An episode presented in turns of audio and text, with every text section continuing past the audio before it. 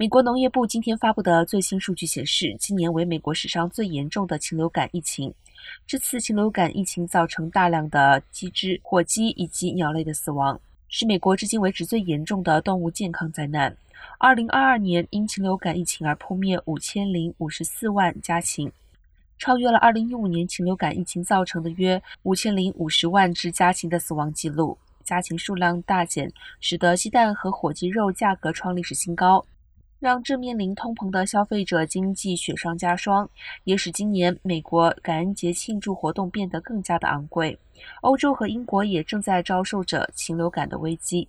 英国部分超市在蛋品供应中断后，开始对消费者寄出限购令。